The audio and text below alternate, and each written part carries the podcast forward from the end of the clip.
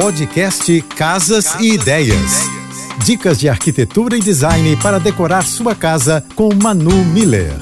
Tão importantes quanto fotografias e quadros, os relógios de parede se destacam no ambiente, levando elegância, estilo e muita personalidade para o cômodo. Mas Manu, aonde pendurar? em todos os lugares da sua casa. Na hora de posicionar, é ideal que ele fique na altura dos olhos de uma pessoa que está de pé. Dessa forma, ele irá harmonizar melhor com os outros objetos do espaço. Gosto muito de colocar um relógio na cozinha, porque além de ser decorativo, é muito útil para controlar os tempos de cozedura. Só fique atento no tamanho.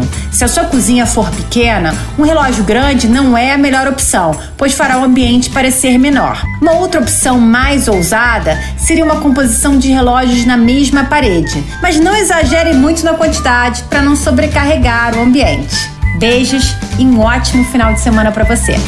Você ouviu o podcast Casas, Casas e, ideias. e Ideias. Dicas de arquitetura e design para decorar sua casa com Manu Miller.